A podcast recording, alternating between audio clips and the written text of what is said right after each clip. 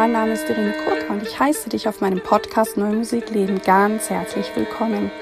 Ich habe klassischen Gesang studiert und singe sehr gerne viel, viel zeitgenössische Musik. Und wenn du gerne mehr über mich erfahren möchtest, schau auf meine Webseite www.irenekurka.de. Ich lade dich auch ganz, ganz herzlich ein, meinen monatlichen Newsletter zu abonnieren. Dort wirst du über alle meine Tätigkeiten rund um den Podcast, rund um die Sopranistin, Autorin und was ich sonst so mache, informiert.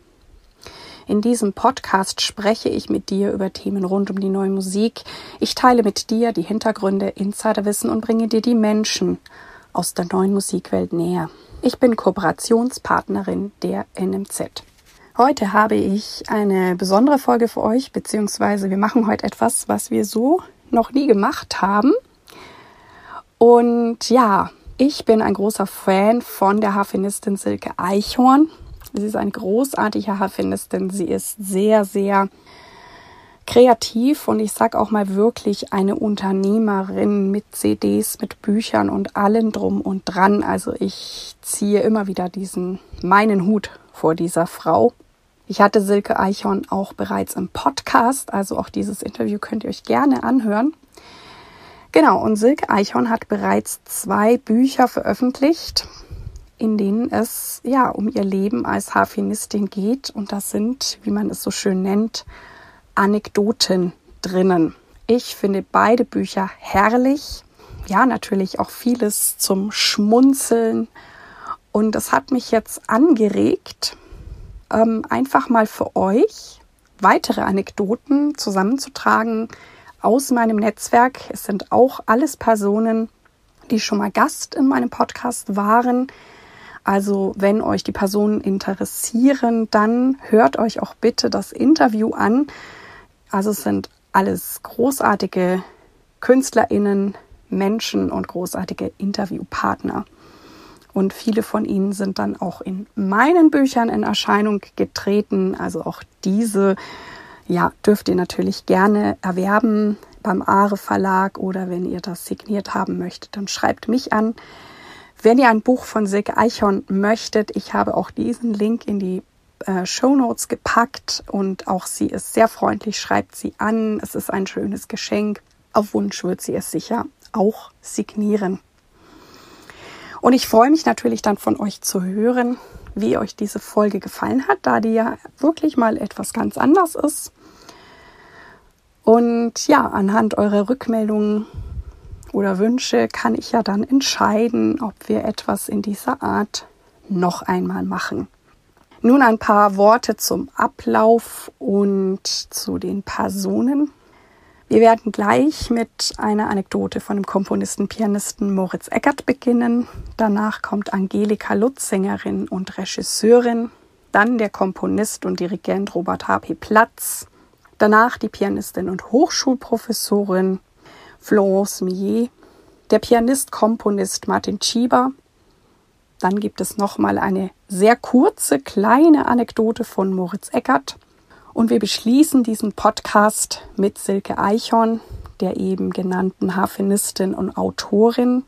Und ja, die Anekdote, die sie dort vorträgt, ist tatsächlich Teil ihres Buches und auch Teil ihrer Hörbücher, die ihr natürlich auch bei ihr erwerben könnt. Dieser Podcast wird also mit der Anekdote von Silke Eichhorn abschließen Heute gibt es nicht das übliche Outro von mir, also verabschiede ich mich bereits an dieser Stelle. Vielen Dank fürs Zuhören. Nun viel Freude mit den Anekdoten und wie gesagt, wir starten jetzt mit Moritz Eggert.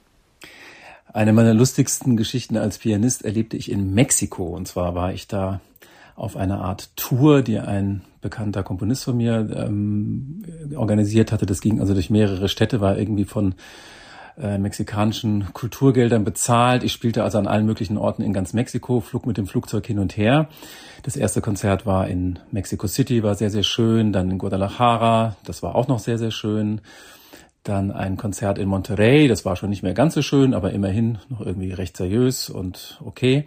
Und das letzte Konzert dieser kleinen Tour sollte dann in Tijuana sein. Tijuana an der amerikanischen Grenze, an der Westküste in der Nähe von Los Angeles Wer da schon mal war, weiß, äh, dass das erstes Mal wirklich am linken oberen Rand von Mexiko ist, also auch schon mal sehr, sehr weit von Monterrey. Ähm, und dass es sich auch nicht unbedingt eine, um eine Kulturstadt handelt. Also die Stadt Tijuana ist eher bekannt für äh, einen Drogenhandel, ist einer der Hauptdrogenumschlagplätze in der Region. Es gibt dort sehr viel Kriminalität. Also ich habe mich nicht so wahnsinnig gefreut, da hinzufahren. Ich hatte auch noch nie gehört, dass es da irgendwelche Festivals oder Konzerte gab. Auf jeden Fall hatte ich den Flug dann gebucht, flog dann dahin und kam in Tijuana an, wurde von einer netten Dame empfangen, die für das dortige kleine Orchester arbeitete. Die nahm ich dann auch abends mit auf ein Konzert. Da spielte dann ein indigener Hornist ähm, ein Mozart-Konzert. War sehr schön, aber auch jetzt nicht so wahnsinnig qualitativ hochwertig, würde ich mal sagen. Auf jeden Fall hat, machte das Ganze aber irgendwie einen ganz netten Eindruck und ich freute mich dann auf den nächsten Tag. Äh, ich hatte dann ein Taxi, was mich zu einem sehr, sehr weit von dem Hotel entfernten Konzertort brachte, in der Mitte von einem Slum, der auch sehr ungut aussah, wo ich auch schon so ein bisschen Angst hatte, der Taxifahrer anscheinend auch. Auf jeden Fall ließ der mich dann raus vor einer großen ehemaligen Schule oder ein ehemaliges Schulgebäude. Dort sollte also das Konzert sein. Ich lief da ganz allein rein, fand dort niemanden, also es war auch kein Hausmeister oder irgendein, irgendein Zuständiger von dem Konzert. Ich war da ganz allein, aber ich sah auf jeden Fall den Konzertsaal. Und in dem Konzertsaal stand ein Flügel, ich glaube sogar ein Steinway auf der Bühne. Und es waren äh, lauter Sitze im Publikum, die waren so wie in so einem Kino, so Klappsitze, also so aneinandergereiht. Ich suchte dann als allererstes, weil ich ja wusste, dass das Konzert in ein paar Stunden stattfinden würde, ähm, einen Klavierhocker, weil ich wollte mich natürlich einspielen, denn genau das fehlte auf der Bühne. Äh, ich schaute dann in den anliegenden Räumen, kein Stuhl. Die Räume waren alle absolut leer. Ich lief dann durch diese ganze Schule, diese ehemalige, und stellte fest, dass anscheinend äh, die Leute aus dem Slum drumherum wirklich alle Möbel und alle beweglichen Gegenstände aus dieser Schule entfernt hatten. Die stand auch irgendwie offen, also jeder konnte da rein. Und das hatten die einfach mitgenommen, natürlich zum Eigengebrauch. Also ich lief da rum und es war wirklich nirgendwo, ich schwör's euch, es war nirgendwo ein Stuhl zu finden. Also auch irgendein Stuhl, jetzt noch nicht mal ein Klavierhocker, sondern überhaupt ein Stuhl. Ähm, noch nicht mal eine Kiste, auf die man sich hätte setzen können. Es war nichts, nichts zu finden. Ich lief also in, dieser, äh, in diesem riesigen Gebäude rum, suchte also alle Zimmer ab, immer verzweifelter. Ich wusste, dass die Stunde des Konzerts näher rückte. Ich kam dann wieder zurück zu dem Konzertsaal, hörte aber plötzlich Musik daraus und äh, stellte zu meinem Erstaunen fest, dass da also eine Tanzgruppe irgendwie probte. Die hatten sich äh, irgendwelche Lautsprecher mitgebracht und tanzten also zu irgendwelcher Musik. Ich fragte dann, ähm, was sie denn da machen, weil ich hätte ja da Konzert und dann sagten sie, na ja, ähm, wir haben auch Konzert und zwar jetzt ähm, in, in einer Stunde. Das war so eine Stunde vor meinem eigenen Konzert. Also man hatte da irgendwie zwei Konzerte gleichzeitig gebucht. Es war aber immer noch niemand da, der da irgendwie zuständig war. Die Tänzer brauchten natürlich keinen Stuhl. Ich äh, versuchte also irgendwie verzweifelt jemanden zu erreichen, was damals, es gab damals noch äh, keine Handys im Gebrauch, wirklich viel, viel schwieriger war als heute, weil es nur so ein altes Telefon, ein Münztelefon in dieser Schule gab. Und ich erreiche da auch immer niemanden von äh, den Konzertveranstaltern. Äh, mein Konzert rückte näher. Äh, es fand also gleichzeitig ein anderes Konzert statt, also ein Tanzkonzert. Äh, ich hatte keinen Klavierhocker, der Flügel war auch zur Seite geräumt worden, den brauchten natürlich die Tänzer nicht. Ähm, und ich wusste einfach nicht, wie ich dieses Konzert irgendwie hätte veranstalten sollen. Es war auch nirgendwo ein Plakat aufgehängt für mich und auch nirgendwo eine Notiz, dass ich jetzt dieses Konzert spielen würde. Also rechnete ich nicht damit, dass überhaupt jetzt jemand kommen würde. Also entschloss ich mich, einfach unverrichteter Dinge wieder nach Hause zu fahren. Ich bestellte also ein Taxi ging raus, da kam mir eine alte Dame entgegen und äh, schaute mich ganz äh, interessiert an und ich sagte, ja, äh, hallo, äh, wo wollen Sie hin? Weil ich machte mir natürlich ein bisschen Sorgen um Sie in dieser äh, sehr gefährlichen Gegend und sie sagte, ja, sie würde also gerne ein Konzert äh, mit einem Pianisten da hören. Also da stellte ich fest, dass tatsächlich also eine einzige Person gekommen war, um ein Konzert zu hören. Ich muss ihr dann leider sagen, dass ich nicht in der Lage war, dieses Konzert zu spielen. Nahm sie natürlich dann mit im Taxi, fuhr wieder zurück zum Hotel wo mich dann am nächsten Morgen die äh, eine die, Dame, die mich auch am Flughafen empfangen hatte, ähm, tränenreich begrüßte und sagte, es tut ihr alles wahnsinnig leid, also da wäre also irgendwie ein Fehler passiert. Sie händigte mir dann auch das Honorar für das Konzert aus. Ich setzte mich ins Flugzeug und flog wieder zurück nach Mexico City. Das war meine Reise nach Tijuana. Äh, hunderte von Kilometern geflogen, um kein Konzert zu spielen, aber immerhin habe ich das Honorar bekommen. Hallo, hier ist die Angelika Lutz. Ich bin Sängerin, ich bin Regisseurin und entwickle interdisziplinäre Projekte. Und Sängerin bin ich mit dem Schwerpunkt neue Musik. Und ich wollte jetzt gerne von einer Begebenheit berichten, die mich ähm, auch zum Fragen bringt. Also, ähm, wir Sängerinnen und Sänger und Musikerinnen und Musiker begeben uns ja immer wieder auch in Vermittlungssituationen. Und das war eine Situation, ähm, da war ich in einer Schule, in einer Klasse. Und die Musiklehrerin hatte sehr gut vorbereitet eine Einheit ähm, zu neuer Musik, in der eben auch äh, Berio Sequenza 3 vorkam.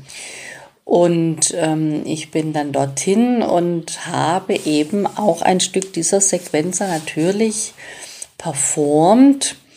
Und viele werden die Sequenza kennen. Das ist ja eine turbulente Geschichte, wo es so viele Emotionen gibt, die notiert sind von Berio und die sich dann sehr virtuos und sehr schnell abwechseln, wie etwa wild, träumerisch, gestresst, nervös und es gibt ganz viele Lachmomente auch.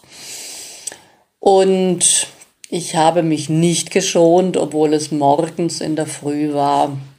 Und ähm, habe da mich schon also entäußert, ähm, mindestens äh, wurde das, glaube ich, so wahrgenommen.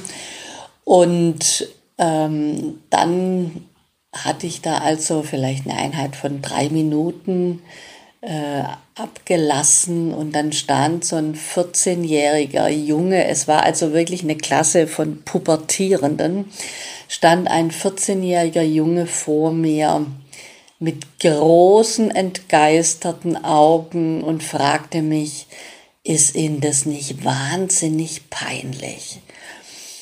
Und ich war natürlich dann auch erstmal, mm, okay, wie reagiere ich da jetzt und warum findet, warum stellt er mir diese Frage, warum ist das jetzt peinlich?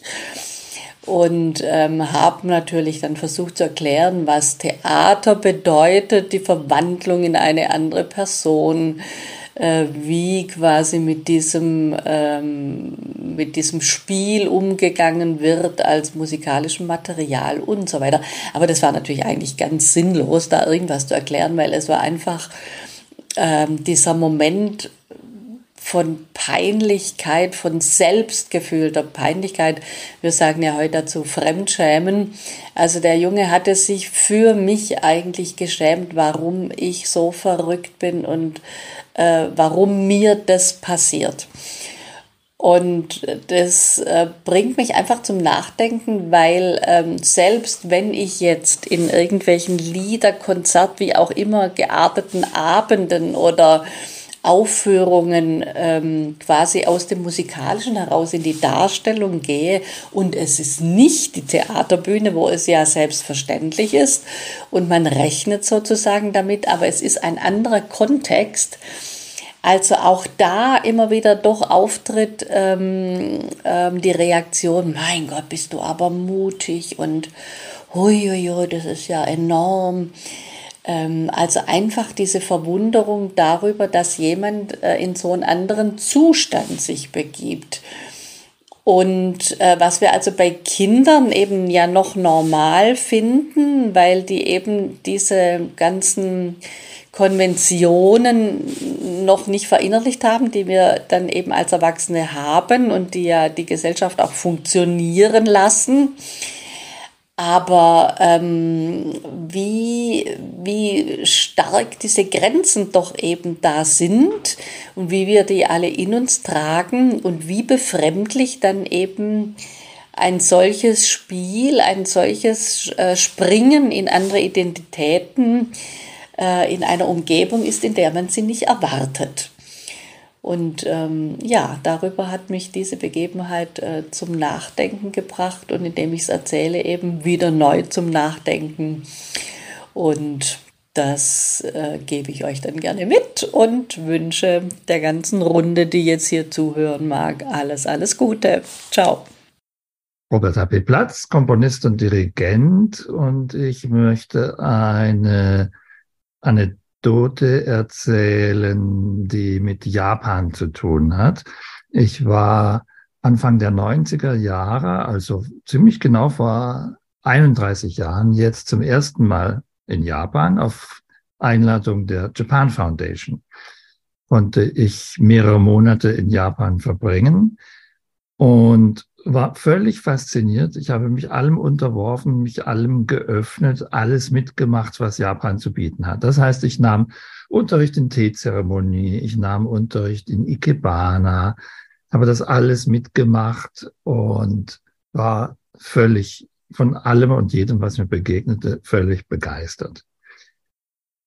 Ich traf natürlich auch Kollegen und Kolleginnen und äh, gab Vorträge, dirigierte auch Konzerte mit meinen Werken und Werken aus Europa. Und zog mich zwischendurch auch zurück zum Komponieren. Äh, ich wollte natürlich auch ganz Japan kennenlernen. Das heißt, also ich habe Japan von ganz oben äh, bis ganz unten durchkämmt. Und für einige Tage vergrub ich mich in Kyushu, das ist die Südinsel, in einem Ryokan direkt am Meer. Äh, das wäre eine eigene Anekdote wert, was ich da alles beobachten konnte, durfte, was da alles passiert ist. Aber von dort, das war in der Gegend von Miyazaki, äh, nahm ich den Zug nach Kagoshima.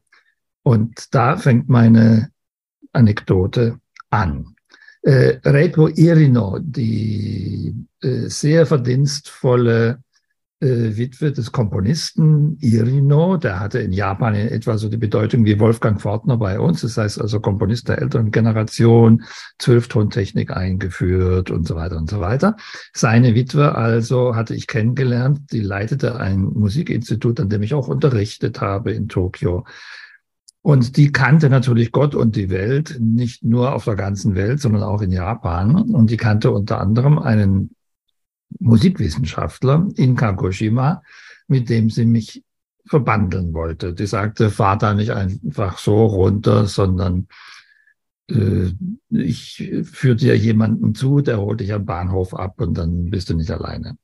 Okay, also von meinem ersten Ryokan am Meer fuhr ich äh, mit der Bahn nach Kagoshima. In Kagoshima steige ich aus, sah meinen Gastgeber nicht gleich, staunte zunächst mal darüber und daran merkte ich, dass ich wirklich im Süden, im feucht warmen Klima Japans war.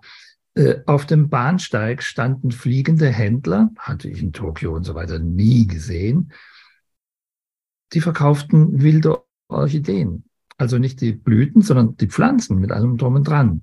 Da ich ein alter Orchideenfreak bin, äh, hat mich das schon mal sehr beeindruckt. Und irgendwann tauchte mein Gastgeber auf, und äh, fuhr mich mit dem Wagen zunächst mal nach Hause, wo ich meinen Koffer abgeben konnte. Inzwischen hatten wir Nachmittag, äh, später Nachmittag, uh, früher Abend und er sagte dann, ich lade dich zum Abendessen ein. Ein Freund von mir hat ein Restaurant.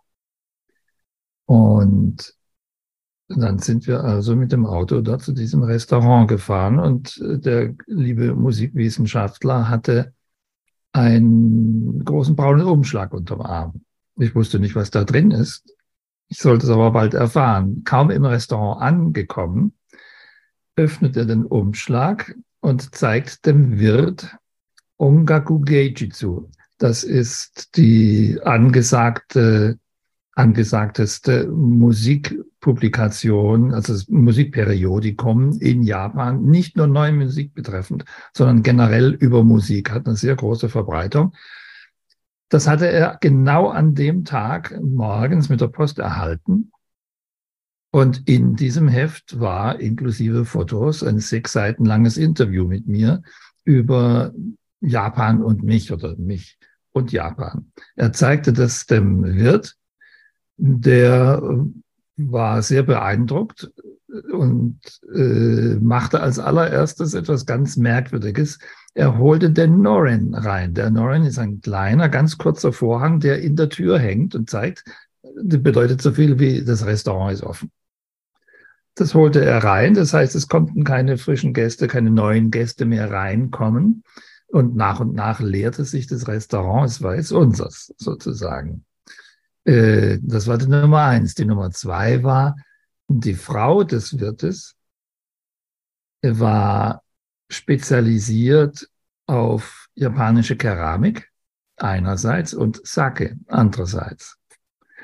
Äh, da habe ich, um das gleich vorwegzunehmen, unglaublich viel gelernt. Nicht beim Sake, bin ja kein Alkoholiker, aber äh, in Bezug auf die Keramik habe ich gelernt, dass es bei einem Menü niemals zwei Gänge äh, geben darf, die auf dem gleichen Porzellan, auf der gleichen Keramik und so weiter, auf den gleichen Tellern und Schüsseln serviert werden dürften, sondern das muss mit der Jahreszeit wechseln, mit dem Charakter der Speisen wechselnd, laufend eine neue Überraschung geben. Und so gab es mit jedem Gang nicht nur eine andere Keramik, sondern auch einen anderen Sake zum Essen passend. Es gab fast 40 Gänge zu essen. Natürlich winzig klein, jedes, also wirklich, man könnte sagen Fingerfood, aber es waren wirklich 40 Gänge auf 40 verschiedenen Tellerchen und Schalen. Äh, das war zu viel und ich war ganz, ganz äh, flapsig gesagt, ich war völlig baff darüber. Und natürlich hatte ich keine Kamera so wie heute. Also das war vor 31 Jahren. Es gab noch keine Handys, die waren noch nicht erfunden. Hatte auch keine Kamera dabei, mit der ich jetzt 40 Gänge hätte fotografieren können. Heute würde ich das ganz sicher tun. Aber ich erinnere mich rein optisch vor allen Dingen an einen. Das war eine ja, so wenn, wenn man im rechten Winkel die Arme vor sich streckt, ungefähr diese Breite, das dürften sein, also äh, vielleicht um die 50 Zentimeter. Äh, vielleicht waren es auch nur 40, aber es war unendlich äh, lang, schwarz gebogen, halbmondförmig, wie, wie ein, ein Nachen auf dem Nil, könnte man sagen. Äh, so eine schwarze Sichel und darauf drohte, wir sind in Japan, also selbstverständlich nicht in der Mitte, äh, ein, was wir Carabinero nennen würden, also ein, ein Gamba, eine, eine, äh, ein, ein Krebs, knallrot, bei dessen Fühler erstens mal sehr lang waren und zweitens beim Kochen wohl das arme Tier äh, in Stellung gebracht worden waren. Das heißt, sie gingen nicht irgendwo zur Seite schräg weg, sondern genau geradeaus und zeigten auf diesem schwarzen äh, Sichelnachen äh, auf etwas wunderschön drapiertes Gemüsegrünzeug. Das war also dieses schwarze Keramikteil mit dem roten Shrimp darauf, den Antennen quer drüber und auf der anderen Seite das Grün. Es war ein Kunstwerk in sich schon. Und wie gesagt, es waren 40 Gänge, einer schöner und besser als der andere. Und es war eine sehr lange Nacht, beziehungsweise anschließend eine sehr kurze Nacht. Und am nächsten Morgen hatte mein Gastgeber mir versprochen, würde er mich zu meinem nächsten Ryokan bringen. Den hatte ich mir gebucht auf der Insel gegenüber von Kagoshima, Sakurajima. Dort ist ein äh, immer tätiger Vulkan. Also nicht einer, der alle 50 Jahre mal ausbricht, sondern einer, der immer vor sich hin dampft und spuckt und stinkt. Und dort hatte ich mir einen Ryokan ausgesucht mit Onsen direkt unten am Wasser. Das heißt also direkt am Fuße des Vulkans ein Ryokan, auch mit zauberhaftem Essen, das natürlich jetzt nicht mehr aufnehmen konnte mit dem, was ich am Abend vorher genossen hatte. Aber äh, es gab einen Aufzug, konnte man runter, äh, also das Hotel war unter Straßenniveau, dann ein steiler Fels runter, da konnte man mit dem Aufzug runterfahren, unten war Onsen. Das heißt, man konnte in der heißen Quelle sitzen und hätte man äh, ganz lange Arme gehabt, hätte man über den Steinwall den Finger in den Pazifik tauchen können. Das lag natürlich direkt am Meer. Und wie ich darüber kam, äh, hatte ich mir vorgestellt, na ja, so wie er mich abgeholt hatte, der setzt mich ins Auto und, und fährt mich darüber. Irgendwo gibt's ein Schiff und dann sitze ich mit der Fähre rüber und sage Tschüss. Nehme auf der anderen Seite ein Taxi, weit gefehlt. Er hatte Freunde, die waren zum Beispiel an der Fischbörse äh, beschäftigt und so weiter. Und die hatten ein Schiff. Und so wurde ich, ich kam mir schon vor wie, wie Beuys in Düsseldorf, der über den Rhein geschippert wird. Äh, äh, kleine Allusion an Siegfried. Ich wurde also rübergeschippert äh, von Kagoshima nach Sakurajima rüber, äh, allerdings nicht dort an den Hafen, sondern direkt ans Hotel. Und ich lud dann die ganze Mannschaft, wir waren, glaube ich, zu viert oder zu fünft inzwischen, äh, lud ich die ganze Mannschaft ein, äh, in den Onsen zu gehen mit mir was absolut herrlich war.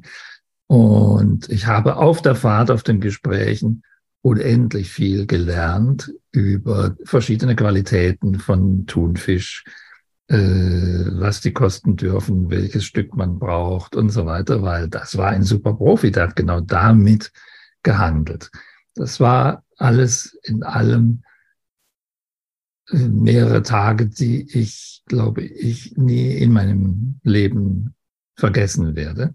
Immer noch davon zehre, sowohl was die Keramik anbelangt, als auch das Lebensgefühl, des, des Loslassens, auch sich, äh, sich darüber transportieren lassen von Freunden, das dankend annehmen, auch was zurückgeben über die Einladung und dann einfach in diesem heißen Wasser sitzen.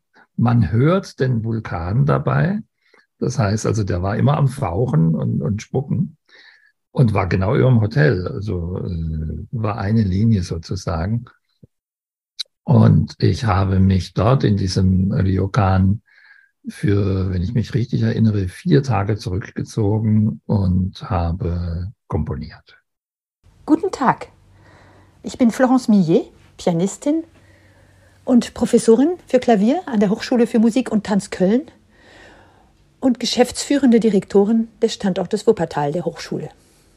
Eine besondere Angelegenheit war für mich, das Werk von François Nicolas uraufzuführen, Ende Januar 2023, also vor vier Monaten. Es heißt Petrograd 1918. Es ist über einen Text, äh, welches zwölf heißt, von Alexander Block, über Petrograd in 1918, also Leningrad.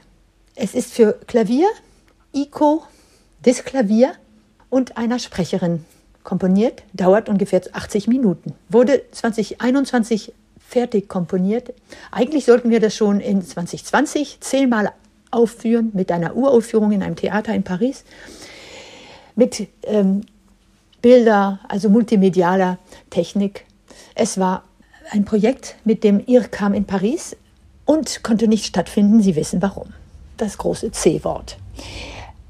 Daher habe ich es nie in Öffentlichkeit gespielt. Wir haben es direkt mit der Technik und dem großen Flügel im Konzertsaal des IRCAM Ende Januar, wie gesagt, gerade vor vier Monaten aufgenommen.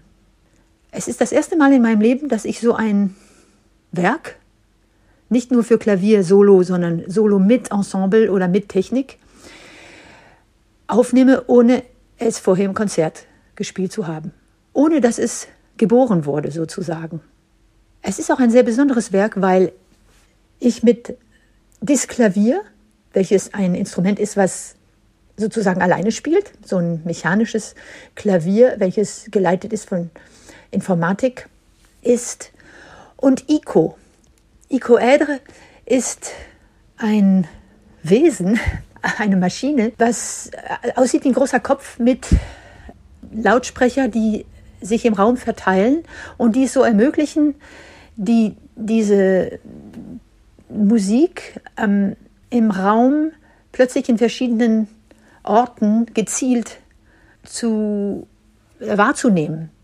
Ein bisschen kann ich es vergleichen mit äh, Star Trek. Ich weiß nicht, ob Sie das kennen. Star Trek konnte immer sagen, beam me over, Scotty. Das war also so eine Art ähm, Bild, ähm, aber auch eigentlich konnte er von Planet zu Planet sozusagen im Weltall überall ganz schnell transportiert werden.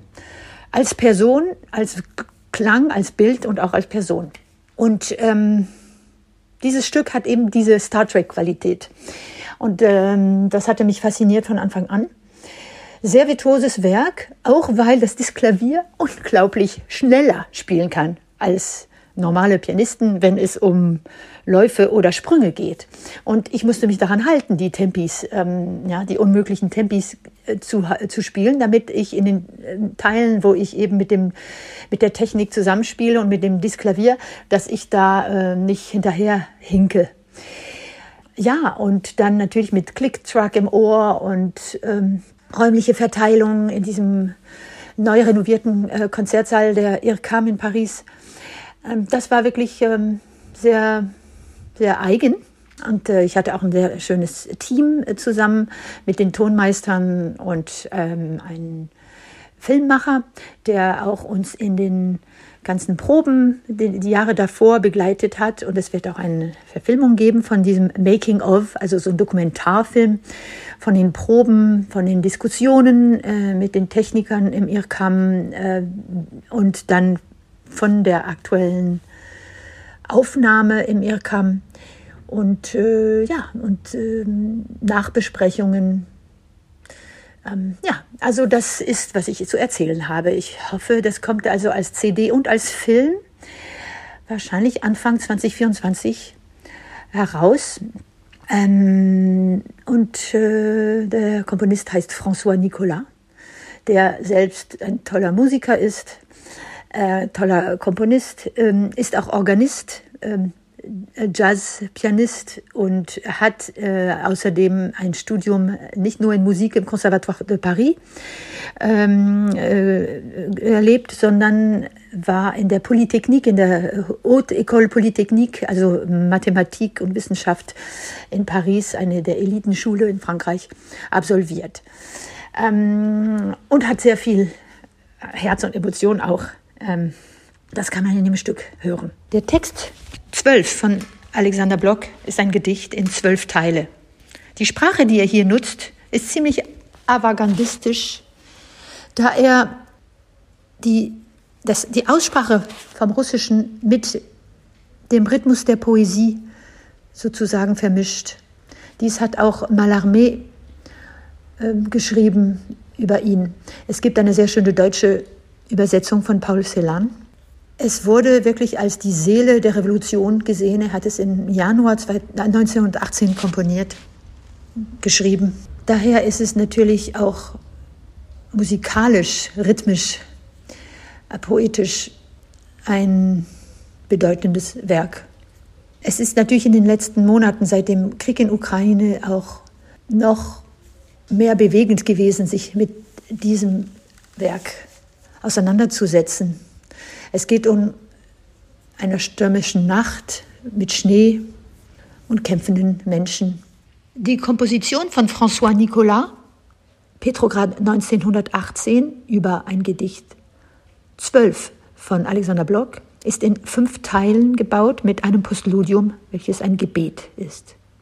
Die musikalische Sprache ist heterophon, er meint Heterophonie, wie in mehreren verschiedenen Musikanteilen und Sprachanteilen. Also nicht nur die Sprecherin, die zwischen jedem der sechs Teile, also sagen wir fünf plus eins, das Gedicht ausspricht, aber auch die Sprache der Musik selbst und die Sprache in den Zitaten von russischer Musik oder auch der Notation von Boulez oder auch von Jazz-Improvisationen, zum Beispiel von Cecil Taylor. Das hat mich auch besonders bewegt, als ich das entdeckt hatte, weil ich ähm, selbst Pierre Boulez und Cecil Taylor begegnet bin und äh, eigentlich Cecil Taylor, als ich ihn hörte und ähm, mit ihm sprach in Banff, Kanada, als ich Studentin war und da in Residenz war. War das so eine Krise für mich, dass ich dachte, so jetzt muss ich, wie kann man denn so Klavier spielen, wie kann man so Musik hören? Ähm, das war wirklich ähm, ein Klavier der Zukunft für mich. Und ähm, ja, das habe ich sofort hier wiedererkannt, ohne dass äh, François mir das äh, erzählt hatte. Und ähm, das Icoedre mit seinen 20 Lautsprechern spürt man nicht vom Klavier her, sondern es ist wirklich, es äh, sendet den Klang zu den, zu den Zuschauern, Zuhörern. Und ähm, deswegen ist es etwas, was ich nicht selbst erleben kann am Flügel, wenn ich am Stenway sitze. Ähm, ich höre natürlich das Disklavier, aber der dritte Teil eben mit dem Ico ist mehr eine Fantasie für mich. Das höre ich dann nur auf der Aufnahme. Und der Film, der darüber äh, gedreht wird von Jean Seban, wird natürlich dass diese Besonderheit sehr gut zeigen können. Aber ich hoffe sehr, dass wir das dann auch uraufführen können, weil, wie gesagt, ist das Stück eigentlich noch nicht richtig geboren. Mein Name ist Martin Chiba. Ich bin Pianist, Komponist und Medienkünstler und ich möchte heute eine kleine Anekdote erzählen, die allerdings schon, ja, eigentlich ziemlich lange her ist. Ähm, wir kennen das ja eigentlich alle, dass man irgendwo hinkommt an einen Konzertort und dann gerade bei komplexen Programmen, wo, sage ich mal, jetzt auch äh, vielleicht viel Technik im Spiel ist, dass man natürlich immer ein bisschen improvisieren können muss, um sich anzupassen an die lokalen äh, Gegebenheiten. Ähm, aber ich sag mal, meistens bleibt das in einem, ja, in einem äh, Maß, dass man halt spontan während der Probe dann halt, ähm, ja, eben managen kann. Äh, bei dieser Geschichte, die ich jetzt erzählen werde, war das, sagen wir mal, ein Extremfall. Ich habe es dann am Ende natürlich ähm, äh, doch hingekriegt. Ja, was heißt natürlich? Also zum Glück habe ich es hingekriegt. Und zwar, ich sage jetzt keinen Ort und auch kein genaues Jahr. Ähm, weil ich will, wie gesagt, ja da niemanden irgendwie äh, vorführen oder so. Es war auf jeden Fall in den Nullerjahren noch, also ist jetzt doch schon ein bisschen länger her. Da kam ich an einen Konzertort, das war so ein bisschen ein besonderes Konzert an einer Location, wo, sage ich mal, jetzt sonst ähm, eher andere Dinge stattfinden, also auch Kulturveranstaltungen, aber nicht unbedingt äh, Musik. Und da waren also wirklich historisch sehr schöne Musikinstrumente ausgestellt und auf einem dieser äh, Instrumente, auf einem Flügel, auf einem historischen Flügel, sollte eben tatsächlich ein Konzert mit neuer Musik stattfinden, das ich gestaltet habe. Und ich fand eigentlich diese Herausforderung ganz äh, spannend, auch klanglicher Art. Ähm, zum Glück war ich allerdings äh, relativ früh schon angereist, oder dass ich also schon am Vormittag mit den Proben für das Konzert, das dann am Abend sein sollte, beginnen konnte. Naja, und das Instrument war wirklich sehr alt, was ich daran merkte, dann ähm, ein bisschen erschrocken, dass es also weniger Tasten hatte als ähm, aktuelle Flügel jetzt. Also die, die Flügel haben ja jetzt normalerweise 88 Tasten. Es gibt dann auch einige Modelle, die haben noch ein paar mehr im Bassbereich, aber ähm, 88 Tasten sind, sage ich mal, der Standard, von dem man natürlich ausgeht. Übrigens, das muss man jetzt mal dazu sagen, also dieser zum Beispiel der Bösendorfer Imperial, der ja dann noch weitere Tasten im Bass hat, das ist äh, manchmal ziemlich verwirrend, wenn man dann auf einem äh, Standard Steinway-Flügel, sag ich mal, normalerweise spielt und dann unten einfach noch mehr Tasten sind. Also da muss man sich schon auch umstellen, weil man dann natürlich so nach unten greift und dann einfach damit rechnen muss. Das sind noch mehr Tasten. Aber das jetzt nur so am Rande. Naja, auf jeden Fall merkte ich eben das, dass also einige Tasten, ähm, die in den Stücken, die ich äh, spielen sollte, auch eine Uraufführung, dass die einfach nicht auf dem Instrument vorhanden waren. Und bei einem Stück war dann sogar mit so Flageoletten Inside Playing äh, gefragt. Das ging eben gar nicht, weil der Flügel auf eine völlig ähm, andere Art und Weise im Inneren aufgebaut äh, war, wie man das normalerweise gewohnt ist. Auf jeden Fall habe ich dann also mein, äh, mein Club-Handy äh, bemüht. Das war ja noch in den Nullerjahren, das war noch vor der Smartphone-Zeit und dann mit den KomponistInnen äh, telefoniert, was wir denn jetzt machen Ähm, an einigen Stellen äh, wurde dann eben also eine Oktave höher oder tiefer gespielt. Zum Glück äh, waren auch einige der Stellen im Bass eher so, sag ich mal, so klanglicher Natur, wo man jetzt vielleicht gar nicht so die Einzeltöne hört. Das konnte man dann einfach ähm, auf den vorhandenen Tasten spielen. Ja, und diese Flageolette, das hat halt einfach nicht funktioniert. Das musste ich dann auf den Tasten spielen, in Absprache mit dem Komponisten. Ähm, auf jeden Fall hat das äh, sehr schön geklappt und es war eigentlich auch eine äh, schöne Erfahrung dann im Endeffekt. Aber natürlich äh, habe ich dann doch an diesem Tag einiges äh, schwitzen müssen, weil das war doch nicht ganz alltäglich als Erfahrung. Ja, das war meine Anekdote und ähm, genau, so viel dazu. Eine meiner Lieblingsanekdoten ist ein Auftrag, den ich mal bekommen habe, und zwar aus Berlin. Das war über einen Bekannten, den ich eigentlich auch nur entfernt kannte, also kein wirklich enger Freund, aber der rief mich irgendwann mal an und sagte, dass es äh, eine Gelegenheit gäbe, eine Ausstellung in einem Museum zu eröffnen, eine ganz große Geschichte und er hätte dafür Robert Wilson als Regisseur bekommen. Äh, Robert Wilson, einer der berühmtesten Opern- und Theaterregisseure der Welt ähm, und fragte mich eben, ob ich da Lust hätte, die Musik zu machen und ich sagte natürlich, ja klar, bin ich interessiert, super Geschichte. Das zog sich dann über Jahre hin. Also immer wieder rief er an, dann wurde das verschoben. Aber die Hoffnung bestand immer, mit Robert Wilson zusammenzuarbeiten. Das war auch ein äh, existierendes Museum. Also ich wusste auch, dass das Ganze äh, wirklich existierte und jetzt nicht irgendwie nur ein Quatsch war. Ähm, auf jeden Fall verschob sich das immer wieder und ich hatte das immer wieder im Hinterkopf und freute mich auch irgendwie so ein bisschen drauf. Dann war mal ein Jahr lang Ruhe. Und dann bekam ich einen Anruf äh, von genau eben diesem Bekannten und der war dann ganz happy so am Telefon, dachte ich erst, ah super, da gibt's jetzt gute Nachrichten, jetzt wird endlich aus diesem Projekt was. Und dann sagte er, ja, also pass auf, Moritz, ich habe zwei Nachrichten, eine gute und eine schlechte Nachricht. Äh, welche willst du zuerst hören? Und ich sagte natürlich, ja gut, dann eben die schlechte. Und dann sagte er, na ja, also das hat ja jetzt lange gedauert. Äh, ich muss leider für dieses Robert Wilson Projekt absagen. Das wird nicht klappen. Und ich sagte, naja gut, okay, ähm, ja, kann man nichts machen. Aber was ist denn dann die gute Nachricht? Und er sagte mir, die gute Nachricht ist, Moritz, ich bin heute Vater geworden. Hallo, hier ist die Harfenistin Silke Eichhorn. Ich freue mich sehr, dass ich wieder zu Gast sein darf beim Podcast von Irene Kurka und wünsche viel Spaß mit einer Geschichte aus meinem neuen Buch, Frohlocken leicht gemacht, wo es über eine Fernsehsendung beim ZDF und Jonas Kaufmann geht. Viel Spaß! Stille Nacht. Kompletter Lockdown mal wieder und dann ruft das ZDF an, ob ich in der Weihnachtssendung von Startenor Jonas Kaufmann mitspielen kann und möchte. Yes! Die Sache hätte nur einen kleinen Haken, meint der Regisseur, den ich schon lange kenne. Ich müsste Playback spielen. Das heißt, man sieht nur, was ich spiele, aber hören tut man die Harfenstimme die jemand anderes schon im Jahr zuvor für die jetzt dann erscheinende CD eingespielt hat. Ehrlich, das ist mir echt gerade sowas von egal. Hauptsache raus und arbeiten.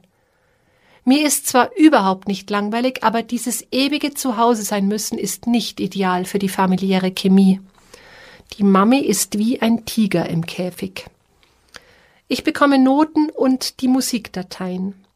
Neben einigen Stücken im Orchester darf ich als besonderes Zuckerl in der Stille Nachtkapelle in Oberndorf den berühmten Tenor alleine mit zwei Volksmusikstückchen begleiten.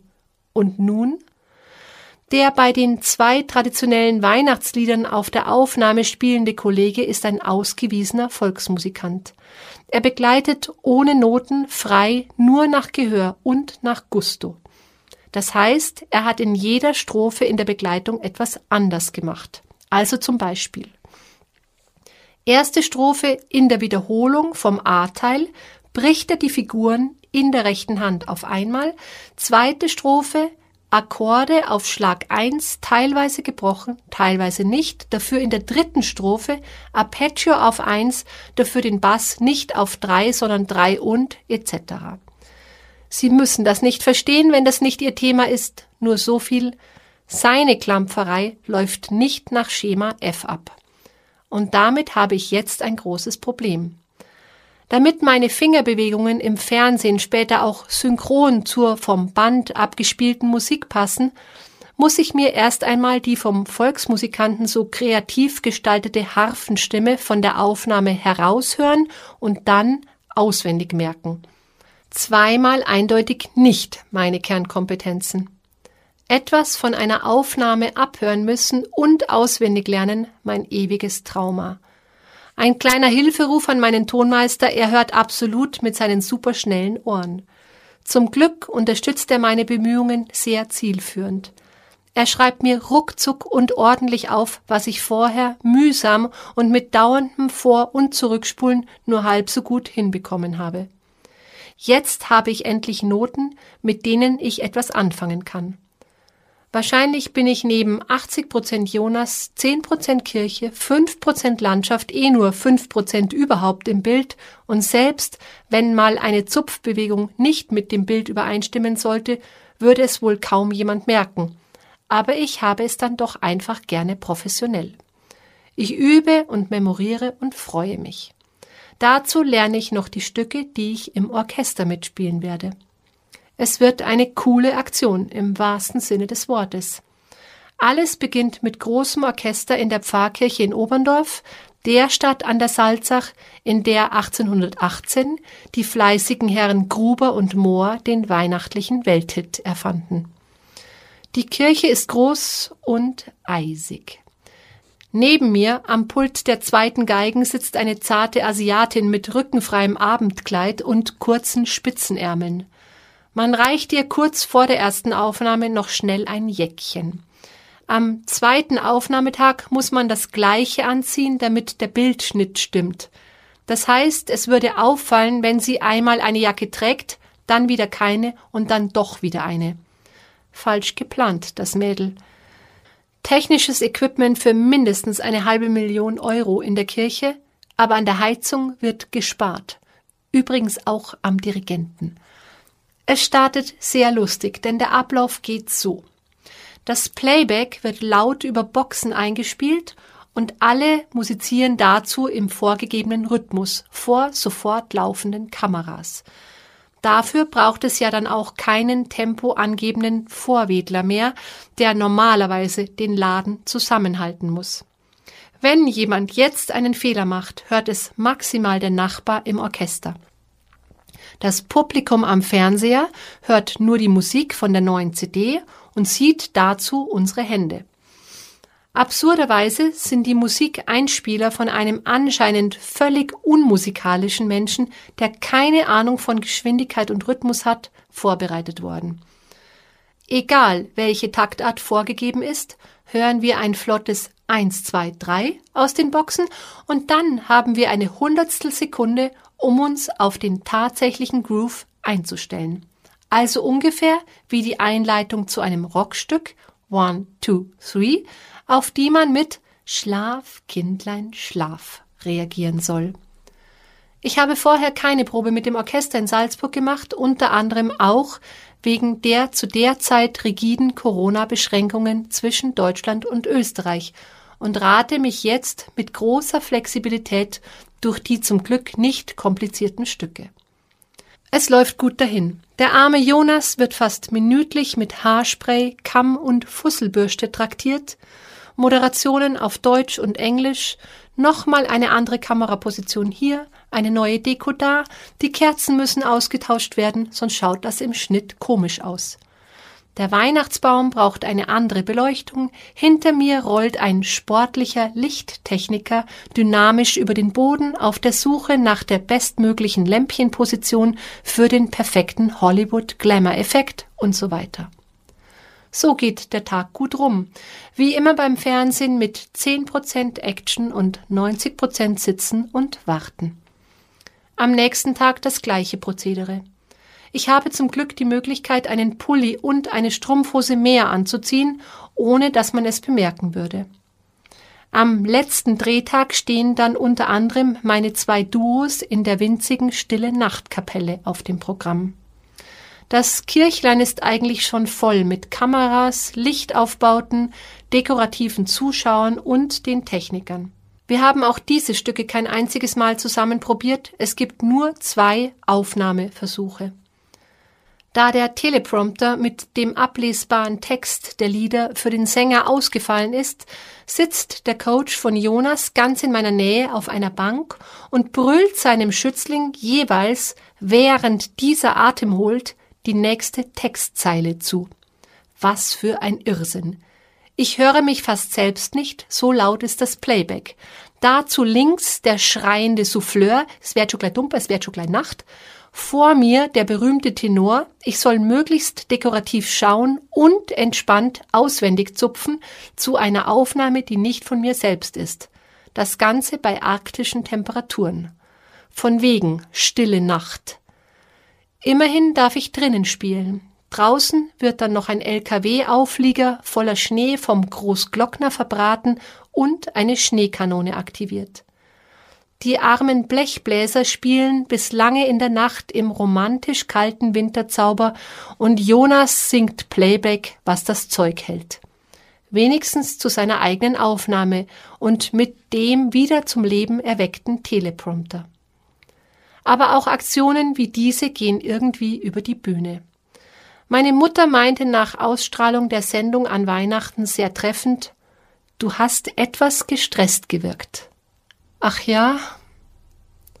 Wenn Ihnen einmal langweilig ist, aus der Sendung wurde sogar ein Kinofilm gemacht, Vertrieb weltweit. It's Christmas, Weihnachten mit Jonas Kaufmann und mir.